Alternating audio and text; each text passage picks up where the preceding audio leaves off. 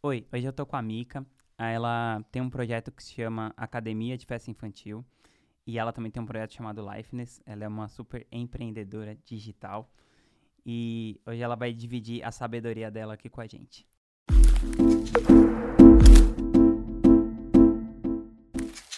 Oi, Vinha, estou super feliz de estar aqui, uma honra, fiquei super animada aí com essa entrevista e vamos conversar. Vai ser demais. Mica, qual foi a primeira vez que você decidiu empreender? Eu acho que eu nasci empreendedora. Eu me lembro muito, é engraçado, né? Acho que empreendedor nasce com uma veia empreendedora e a, a minha, minha filha é muito parecida comigo. Porque eu me lembro criança já querendo vender coisa, né? para fazer dinheiro, querendo vender livro velho da minha mãe. Então, acho que eu já nasci assim. Mas, de verdade, é, o meu primeiro projeto sério como empreendedora foi uma empresa chamada Agrosélia, que era uma produtora de eventos. Ela existiu por cinco anos e o principal foco, o mercado que a gente atuava era o mercado de moda e de luxo. E foi super bacana, assim, foi um mega aprendizado, né? De começar muito, muito, muito pequenininha, tirando, sei lá, 500 reais por mês, fazendo produção de editorial para revista de moda e a gente encerrou a empresa, a gente fechou a empresa atendendo Chanel, Jaguar, fazendo eventos muito grandes. Então foi um crescimento em cinco anos bem grande, assim, bem expressivo. E com muito aprendizado, né? Com muito cai levanta. Mas acho que essa foi a minha primeira experiência séria como empreendedora. E, e, e como que você saiu disso para você ir para o empreendedorismo digital? E por que, que você fez esse shift? Então, eu estava super bem, era uma empresa muito lucrativa, em ascensão. É, a gente atendia as principais agências de, de eventos de comunicação do Brasil, que por sua vez atendiam esses grandes clientes, essas grandes marcas de luxo. Então, assim, a gente estava indo super bem, mas eu tive a Mia. É, e é, é muito louco, porque quando você vira mãe, né, quando você tem filho, a vida muda mesmo, né? Não é só o ai ficar sem dormir. Isso é o de menos, o, o dia a dia. Mas para mim, e eu ouço muito isso da, das minhas alunas, inclusive, que muda uma coisa, uma percepção de prioridade e valor muito grande. E a primeira coisa que começou a me pegar na época é que apesar de eu me realizar muito, de eu curtir o universo de moda, do luxo e tudo mais, eu comecei a questionar muito isso né? O quanto que, que aquilo ali que eu estava fazendo era uma coisa bacana para o mundo, né? De realmente questionar o que, que era esse, esse consumo né, desnecessário que é a moda e o luxo e o ambiente e tudo mais, e se eu queria ser esse modelo para minha filha. Então, essa foi a primeira coisa que começou a me incomodar, né? De realmente o que, que eu estou levando para o mundo, o que, que eu estou levando de bacana, que mensagem que eu estou passando, como é que eu estou ajudando as pessoas. E eu me sentia completamente inútil, né? Nesse sentido. Então foi uma coisa que começou a me pegar. E a segunda é que eu queria estar perto dela. Ela era muito pequena e a vida de quem trabalha com evento corporativo é muito insana, assim, é muito maluca. Então eu passei, quando ela fez um ano, eu voltei a trabalhar forte mesmo, porque até um ano eu trabalhei um pouco de casa, eu estava trabalhando mais de casa. Quando ela fez um ano, eu voltei a trabalhar pesado. Eu demorava duas horas para ir para o meu escritório, duas horas e meia para voltar todos os dias, eram quatro horas e meia de trânsito. E eu deixava ela de manhã na escola e quando eu voltava eu não via mais porque ela já estava dormindo. E aquilo ali foi me consumindo. Eu falei, cara, eu não quero mais isso. Né? A vida não se trata só de dinheiro. E aí foi a foi assim, foi a gota d'água que eu percebi que realmente o que eu estava fazendo não estava levando nada de bom para o mundo e nem para mim. E aí eu decidi fechar tudo. Foi assim um turbilhão na vida, é, porque naquela época a minha empresa, o meu negócio praticamente sustentava a casa. Então foi muito traumático assim esse momento, mas foi assim a decisão de vida. Eu falei ou eu faço isso ou eu vou ser infeliz. Não, não adianta, não adianta ficar só correndo atrás da grana. Isso não, não, não é o suficiente. E, e, eu sempre curti muito eventos, né? Eu sempre trabalhei com eventos, é uma coisa que, que me move, que eu gosto, que me anima, eu curto muito. E aí eu tive a brilhante ideia de trabalhar com festa infantil, Então eu falei, bom, vou continuar trabalhando com evento, mas vou trabalhar de casa. Uhum. É, e com alguma coisa que está mais ligada com aquele meu momento de mãe, com criança e tudo mais. Então eu fechei a groselha, eu fechei, parei de trabalhar com a Chanel para trabalhar com festa infantil. Isso foi um baque em casa. Foi um mega de um baque. Mas eu estava seguindo meu coração, eu estava seguindo o que fazia sentido para mim naquele momento. E eu queria trabalhar de casa, né? Para mim era muito importante poder trabalhar de casa, estar tá perto dela. Então, essa esse foi a primeira, a primeira mudança, assim. E antes da academia, você, você fez a mimaria. Uhum. Então, aí, eu fechei a groselha e abri a Mi Maria, que existe até hoje, que é a minha empresa de decoração de festas. E tudo começou com a Mi Maria. O Uhum. que, que aconteceu? Eu me achava muito fodona. Porque eu, eu fazia evento pra Chanel, eu fazia evento pra Sephora, eu fazia evento pra Gucci. Como é que eu não ia saber fazer evento pra festa infantil? Né? Eu tinha uma empresa que faturou 6 milhões. Como é que eu não ia conseguir fazer um negócio de festa infantil dar certo? E não deu. E não deu, porque era completamente diferente. Eu entrei muito de salto alto no mercado de festa infantil, achando que eu era muito foda. Só que o que, que eu sabia? Eu sabia produzir eventos. Eu me descobri uma boa decoradora. Eu sabia gerir uma empresa, mas eu não sabia gerir uma empresa de festa infantil. Eu era uma empresa antes, trabalhando para outras empresas. Eu não tinha nem marketing, eu não precisava me divulgar. Eu não tinha nem Instagram, não tinha Facebook, nem Facebook na época eu tinha. Uhum. Não existia isso. E de repente eu era uma empresa prestando serviço para mães num mercado ultra concorrido, mega mega prostituído. É, Eu estava acostumada a fazer evento de 2, 3 milhões, de repente eu tinha que fazer evento de 2 mil. Então eram outros fornecedores, era outra forma de apresentar o orçamento, era outra forma de se vender. E eu não estava preparada para isso. Então eu entrei muito de salto alto. Isso eu acho que é um erro que muita gente comete, né? De, de mudar, de querer mudar de área, de querer mudar de mercado sem estudar para onde está indo, sem entender o mercado, sem entender do business. Né? Eu vejo isso é, é muito comum principalmente no meu mercado de festa infantil. Então, eu cometi o erro que a grande maioria das pessoas que hoje trabalham com festa infantil cometem também. E aí, deu mais ou menos uns 9, 10 meses que eu tava com a minha Maria, assim, sem lucro nenhum, desesperada. A grana que eu tinha guardado tava acabando. Falei, fodeu, o que, que eu vou fazer agora? Eu não quero voltar para o mercado corporativo, né? Eu tinha largado uma empresa para seguir um propósito de vida. Tudo que eu não queria era voltar para lá. E aí eu comecei a estudar. Eu falei, isso aqui não tem jeito. Ou eu estudo, eu faço acontecer, ou eu tô ferrada, eu não quero isso. E aí eu comecei a estudar. Aí eu realmente mergulhei no mundo do empreendedorismo, do marketing, do marketing digital, para entender onde que eu estava errando e como que eu ia consertar. Eu fiz um monte de curso, fui em um monte de evento, conversei com muita gente, comecei a me relacionar com as pessoas do mercado para entender como funcionava aquilo ali. E aí eu comecei a ter resultado com a minha Maria.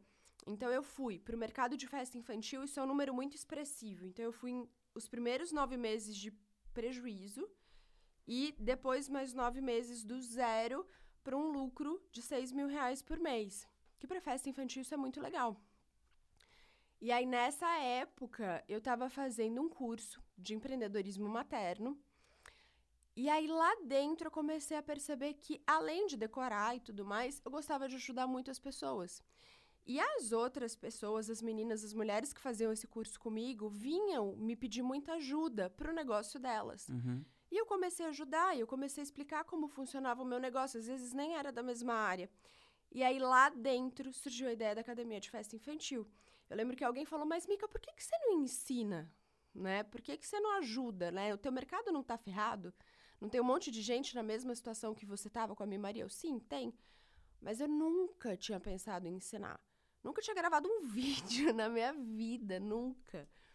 Quando eu comecei a estudar, quando eu comecei a fazer esses cursos, não era para abrir a academia de festa infantil, era para bombar a minha Maria, era esse o meu Uhum. intuito. E aí aquilo ali começou a mexer, né? Eu, putz, pode ser, né? E comecei a conversar com as pessoas e realmente era uma dor muito grande do mercado. E eu comecei a pesquisar e eu descobri que no mercado de festa infantil naquela época tinha alguns cursos, pouquíssimos online, a grande maioria era presencial. E praticamente todos ensinavam a decorar. E a última coisa que as pessoas precisavam naquele momento era aprender a decorar. Elas precisavam aprender a ter um negócio, né? Então elas Uhum. precisavam entender de público, de mercado, de gestão, de marketing, de uma série de coisas. Que é o que eu estava aprendendo, que era justamente o que eu estava aplicando na Mimaria.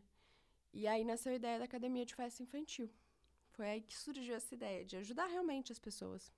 E, e, qual, e, foi- e qual foi o primeiro produto? Era a Academia de Festa Infantil? Era academia de festa infantil. Hoje a academia de festa infantil virou escola. Uhum. É o nome do, do projeto. Mas antes era um curso só, que chamava Academia de Festa Infantil. E foi muito bacana, assim. A gente fez. é, foi uma mega surpresa. Eu decidi fazer isso em novembro e eu lancei a primeira turma em março.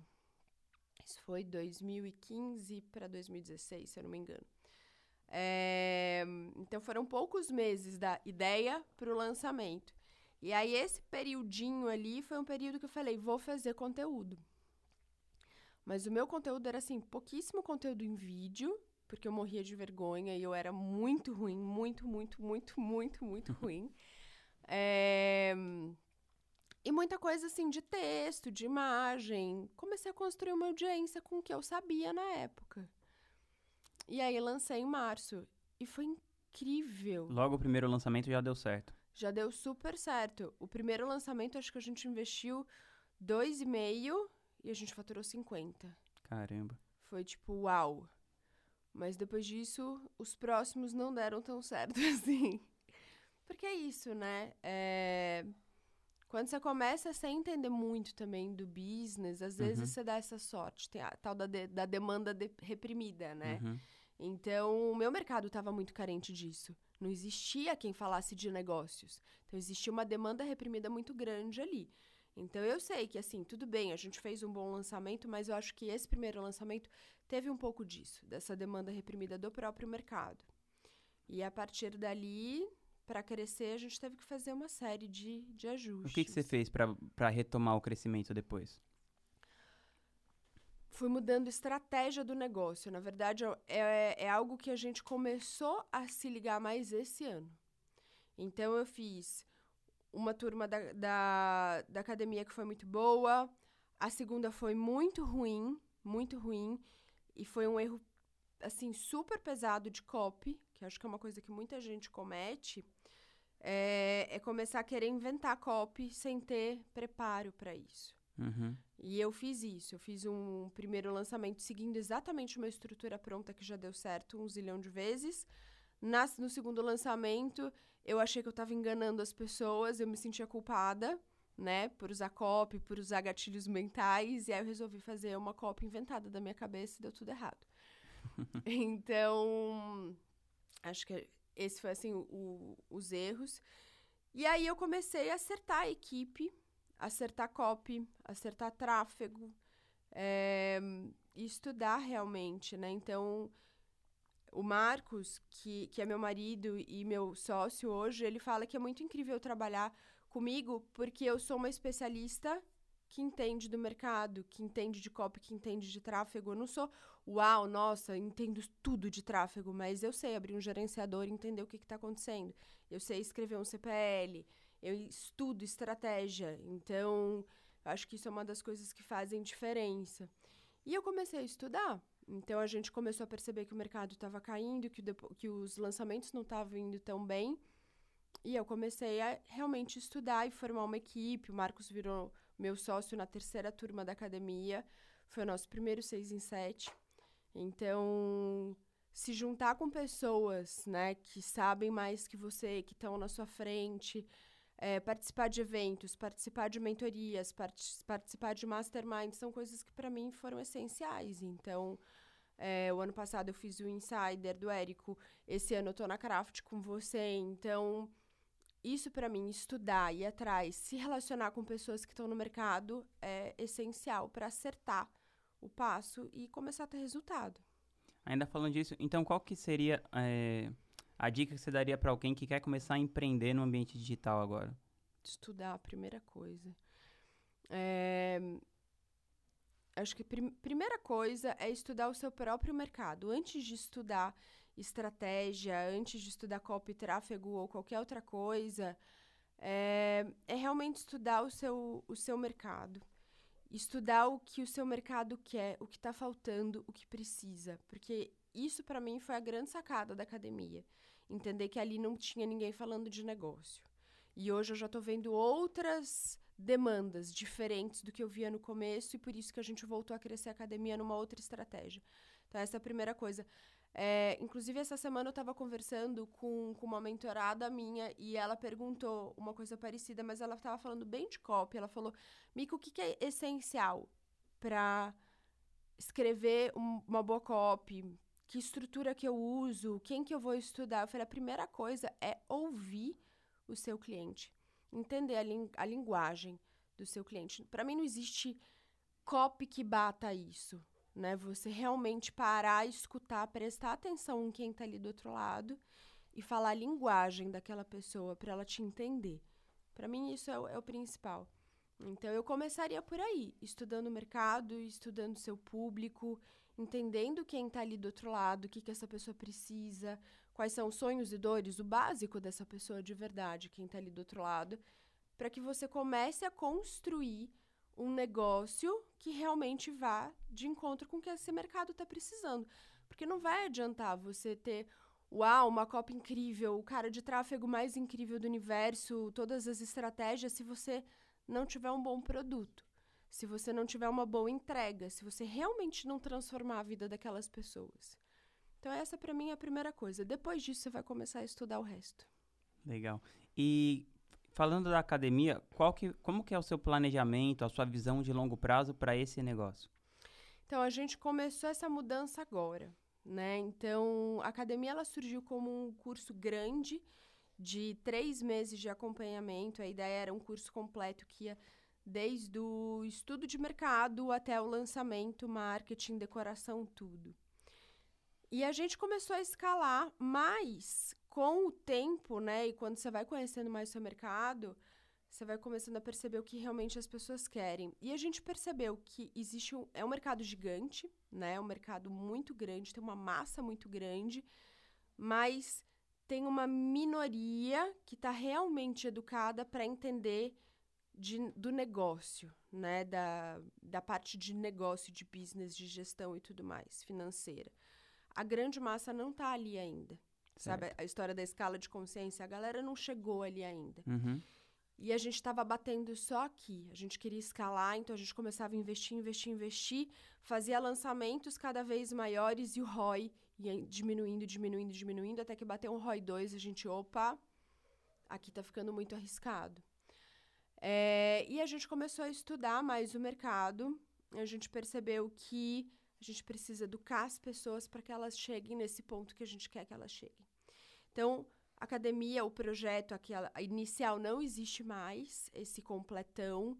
E hoje o que, que a gente está buscando? P pequenos cursos rápidos, assim, 15 dias, 15 aulas, uma entrega rápida com acompanhamento bem de perto, para que a pessoa tenha um ganho rápido, imediato. Uhum.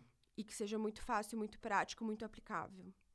Daquele ali, ela passa para um próximo, ela passa para um próximo e ela passa para um próximo. E isso está acontecendo, a gente está conseguindo fazer isso desde o começo do ano. Então, a longo prazo, para a gente é isso: é criar uma estrutura onde a pessoa tenha vários cursos, como se fossem vários módulos, uhum. e ela possa ir fazendo e se educando até chegar no ponto de mentoria, que é onde a gente quer que ela chegue. A ideia é realmente mudar o mercado de festa infantil. Essa é a minha missão real, assim, é uma missão grande, porque é um mercado bem amador e que precisa de muita educação. Muita educação. É um mercado que, assim, pensa, a grande maioria são mulheres que tiveram filhos, que nunca empreenderam na vida, que tiveram poucos empregos e a grande maioria foram empregos de nível mais baixo, né? Não são, não são gerentes, diretoras, até existe, mas é mi bem minoria. Uhum. Então, são pessoas que não tiveram nenhum tipo de preparo, experiência para empreender, para ter um negócio. E aí, de repente, ela tá ali, ela fez a festa do filho, fez a festa do sobrinho, alguém falou: Uau, você é muito boa, vire decoradora de festa infantil. Da noite pro dia, ela acha que ela pode ter um negócio. E ela abre um Instagram e começa a investir totalmente errado em acervo, não sabe ter um negócio, e aí você tem uma situação super séria hoje do mercado, onde 75% do mercado não tem lucro. E são mulheres que estão aí, sei lá, dois, quatro, seis anos, sem lucro.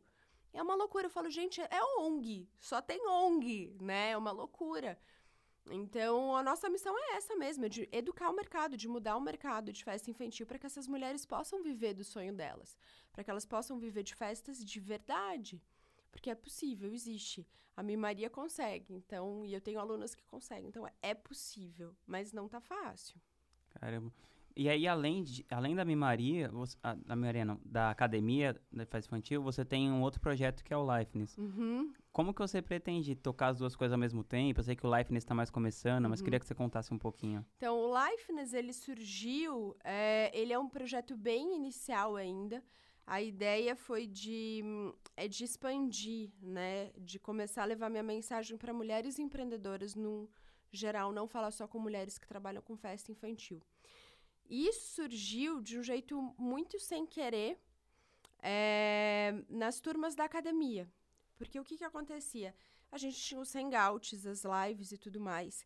E nesses hangouts eu acabava, eu acabava levando um conteúdo que não era o conteúdo de festa infantil, mas mais de mentalidade empreendedora, de desenvolvimento pessoal, coisas que eu vivia e que estavam fazendo muita diferença na minha vida como empreendedora, não necessariamente de festa infantil.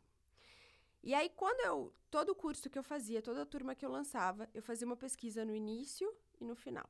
Uhum. E aí, no início, eu perguntava: o que, que vocês querem aprender? Aí elas falavam: ah, eu quero aprender decoração, eu quero aprender a anunciar no Instagram. E aí, depois, no final, o que, que vocês mais gostaram? O que, que vocês querem saber mais? Ah, eu quero saber mais sobre empreendedorismo, sobre mentalidade empreendedora, sobre meditação, sobre gratidão, sobre desenvolvimento pessoal. Todo aquele outro conteúdo que eu levava por fora e era o que elas mais queriam. E eu comecei a perceber que começou a aparecer uma audiência para mim de mulheres que não eram de festa infantil. Falei, opa, aqui tem alguma coisa e eu gosto disso. Eu gosto de falar sobre isso. Então, o Lifeness, ele é um projeto que está bem no comecinho. é, E a ideia é que ele vire realmente uma escola. Que é mais ou menos o que a gente está fazendo também com a academia. Uhum. Só que diferente da academia, é, onde a grande maioria dos cursos são dados por mim, a gente até tem alguns cursos convidados. A ideia do Lifeness é trazer especialistas de várias áreas, é, tanto de negócio, empreendedorismo e desenvolvimento pessoal, que faça sentido ali dentro, que faça sentido para mim. É, é bem desafiador, eu vou te falar que tocar três empresas é desafiador, né? Então a Mi Maria ela continua existindo e ela vai existir. A academia e o Lifeness, então trocar três projetos, três empresas é desafiador. A saída para isso é equipe. Não tem para onde fugir. Não dá para você achar que você é povo, que você vai abraçar o mundo, né? Então, primeiro é paciência, planejar um passo de cada vez, se respeitar aí no seu ritmo, porque às vezes é um pouco mais lento, precisa ser um pouco mais lento, e se estruturar para ter equipe. E para ter equipe boa desde o início. Eu prefiro ter poucos bons do que sair contratando um monte de gente no volume. Sim, concordo. Então, esse é, é a nossa estratégia. é melhor uma equipe incompleta do que uma equipe incompetente. Em Total. Nossa, total. Quando você ouve a palavra bem-sucedido, que pessoa que vem na sua cabeça? Uma pessoa feliz. É... Mas tem alguém assim específico? Nossa, que difícil isso. Sabe quem que vem? Uma pessoa que eu amo, que eu admiro pra caramba? O Brandon. Brandon Burchard. É, ele. É, porque eu vejo uma paixão muito grande, um propósito muito grande ali por detrás, né?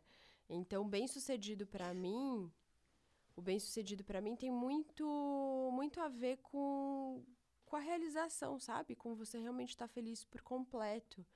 Não é, de novo, não é só grana, não é só sucesso no trabalho. O bem sucedido pra mim é, é o bem sucedido na vida como um todo né? E se para você for vender artesanato na beira da praia e ter uma horta e você tá feliz ali, você tá bem sucedido na tua vida. É isso. Legal. Mica, teve algum livro que você leu, que você lembra que mudou radicalmente a sua maneira de pensar, assim, para melhor? Cara, tiveram alguns. Teve um que teve uma, uma mudança muito grande, que foi O Poder do Agora.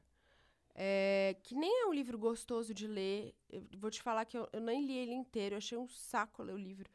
é, mas o que eu li, ele foi muito suficiente para para trazer assim uma mudança muito grande, né? Tem uma frase que ele fala que você não é sua mente. E aquilo para mim foi uma uau, como assim? Eu não sou a minha mente? Sou sim. E, e você percebe que, que muitas vezes, né, as pessoas são boicotadas pela mente, como as pessoas se afundam, como as pessoas se entregam, como as pessoas entram em depressão, como as pessoas desistem, né, de projetos por conta da própria mente. Então, ter essa visão, assim, isso para mim foi um grande shift. De, de entender que eu não sou a minha mente, de perceber quando eu tô me boicotando, me auto-boicotando. Isso para mim foi muito grande, assim. Foi uma hum. mudança muito grande. Então, recomendado o poder do agora. Super recomendado. É chato, mas é recomendado. Mica, e tem algum, algum hábito, assim, que você considera fundamental, assim, pro, pro seu bem-estar? E queria que você falasse um pouco sobre essa coisa de, do desenvolvimento dos hábitos na sua vida. Tá, tem. É, a meditação para mim muda muito. Um, e principalmente quando eu consigo meditar com frequência, né? Então, é engraçado. Eu fiquei pensando se você me perguntar sobre hábitos e rotina. E hoje eu tô vivendo um momento que a única rotina que eu tenho são rotinas dos filhos. Porque é uma loucura, né? Você ter filho e ter crianças que acordam a madrugada inteira e você dorme picado de uma em uma hora, você acorda muito torto. É... E às vezes, assim, eu tô numa fase hoje que eu não tô conseguindo meditar de manhã todos os dias como eu gostava de meditar. Então, às vezes eu medito à tarde, tem dias que eu não medito. Mas isso faz, me faz muita falta. Eu percebo a diferença na minha produtividade, no meu foco na minha calma, na minha resiliência quando eu não medito. Então, meditação para mim é, é, um dos principais hábitos, assim, que faz diferença real no meu dia a dia, não só no trabalho, não é só para o trabalho, mas por exemplo, ah, sei lá, a Mia fez alguma coisa errada, eu vou dar uma bronca nela. Quando eu não estou meditando, eu fico muito mais impulsiva, muito mais reativa. Quando eu consigo entrar no modo de meditar todos os dias, parece que você ganha um espacinho de tempo entre você reagir, que você para, você respira e você age com muito mais cautela, com, com muito mais assertividade. Então, é para a vida isso, não é só para o trabalho. E desenvolver hábito para mim sempre teve muito ligado a, a um motivo grande, assim a um período de crise. É engraçado isso. Eu não sou uma pessoa que, ai, decidi que eu vou meditar e decidi que eu vou meditar e tranquilamente eu vou começar a meditar e tá tudo certo, eu sou super disciplinada. Não, precisou acontecer alguma coisa muito forte para eu mudar uma chave e falar agora eu vou fazer isso, né? Então, não necessariamente ruim, mas sei lá, ler alguma notícia que me choca e que eu falo, uau, nossa, não sabia disso, vou tomar uma atitude. E não é fácil desenvolver hábitos novos, né? Eu lembro que eu fui num eu fui num evento no, no HSX do Golf. É, há uns anos atrás, no último que ele fez. E, e eu assisti uma palestra, a doutora Nina X, não me lembro sobre o nome dela, e aí ela falou um monte de coisas sobre alimentação, sobre a água, sobre o veneno de várias coisas que a gente come e tudo mais. Eu não tinha muito conhecimento sobre o glúten, é, sobre o quanto o glúten, o açúcar, realmente inflama o nosso corpo. E eu saí bem impactada por aquela palestra, bem impactada. E aquilo ali me colocou num mood de vou parar de comer glúten e açúcar. E eu fiquei 21 dias sem comer glúten e açúcar. E foi muito incrível. Foi muito incrível. Foi uma semana de caos, de dor de cabeça, de cansaço. E depois a vida mudou, a energia mudou e você não fica mais tão doente. Então, É, para mim, os hábitos eles vêm assim um pouco na porrada. Mas acho que todo hábito tem um pouco disso, né? Do começo ser mais sofrido, de precisar de um esforço. E depois, quando você começa a perceber os benefícios daquele hábito, aí começa a ficar bom. Para mim é assim. E o que, que você. É, o que, que você acha que você podia fazer para você ter mais consistência nos seus hábitos? Já que, tipo assim, todo mundo tem algo. Você, é, sei lá, filhos, ou negócio, ou não sei o que, intercorrências na vida que te impedem de ter essa consistência. O que, que você acha que é possível Rotina. fazer? Rotina. Rotina e fazer gestão mesmo de tempo. É, eu tenho, assim, sabe, o básico que eu uso, a coisa mais estúpida da vida é o calendário do Google. Então, eu não preciso de. Eu não. Já tentei usar mil aplicativos, coisas muito elaboradas, e para mim, o que mais funciona é ter uma rotina organizada num calendário e seguir aquilo ali. Quando eu tenho isso, quando eu abro a minha agenda todos os dias e eu tenho lá separadinho meus blocos de tempo e eu sei o que, que eu vou fazer, por mais que existam intercorrências, putz, esse bloco ferrou, mas eu tenho os próximos, eu consigo ter consistência nos meus hábitos, eu consigo ser mais produtiva, inclusive. Se eu não tenho isso, eu fico completamente reativa. Aí eu não tô mais dona do meu tempo. Aí eu vou reagindo, ai, porque apareceu o e-mail, porque o WhatsApp, porque a aluna, porque alguém reclamou e não sei o que, precisa isso, precisa aquilo, tem que, tem que, tem que, tem que, tem que. Aí você perdeu o controle, né? Então, para mim é eu preciso disso, ter esse calendário organizado. Eu tô usando o Monday agora, que eu aprendi com vocês, inclusive, e tá sendo muito incrível. Então, essa organização do que você precisa fazer e, e dos seus blocos, inclusive de ócio, blocos para filhos, blocos para você, blocos para criação, são super importantes. Então, aprender a fazer isso me deu muita liberdade. Parece que te engessa, né? Quando você começa, ah, mas eu vou ter que ficar fazendo só isso nesses horários, te dá uma liberdade muito grande, né? Porque aí você vira dono do teu tempo, aí você molda do jeito que você quer. E aí, com isso, você consegue ser mais consistente nos hábitos. Sem isso, para mim, não funciona. Mica, qual foi o, o melhor investimento que você já fez na vida, seja de tempo, ou de dinheiro, ou de energia?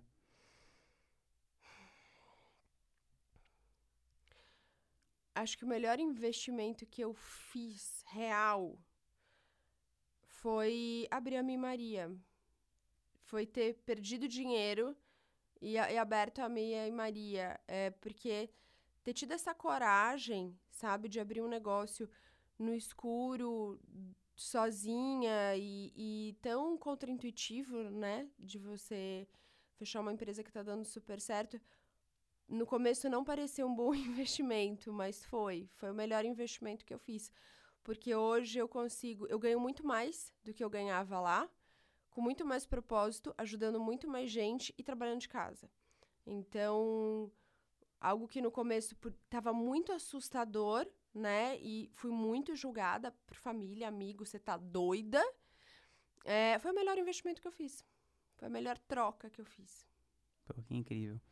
E se você pudesse colocar uma frase num outdoor que todo mundo fosse ver, que frase você colocaria? É, eu gosto muito da- de uma frase que eu postei esses dias. Ela não precisa ser exatamente daquele jeito, mas foi uma frase que eu postei esses dias no Instagram que o sucesso de uma pessoa ele é medido de acordo com a quantidade de coisas chatas que a pessoa consegue fazer. As pessoas não têm noção disso, né? É, principalmente quando começa a empreender. Existe uma coisa muito ilusória do empreendedorismo. As pessoas é, vão muito por sonho, muito apaixonadas, Meio romantizado, assim. muito romantizadas.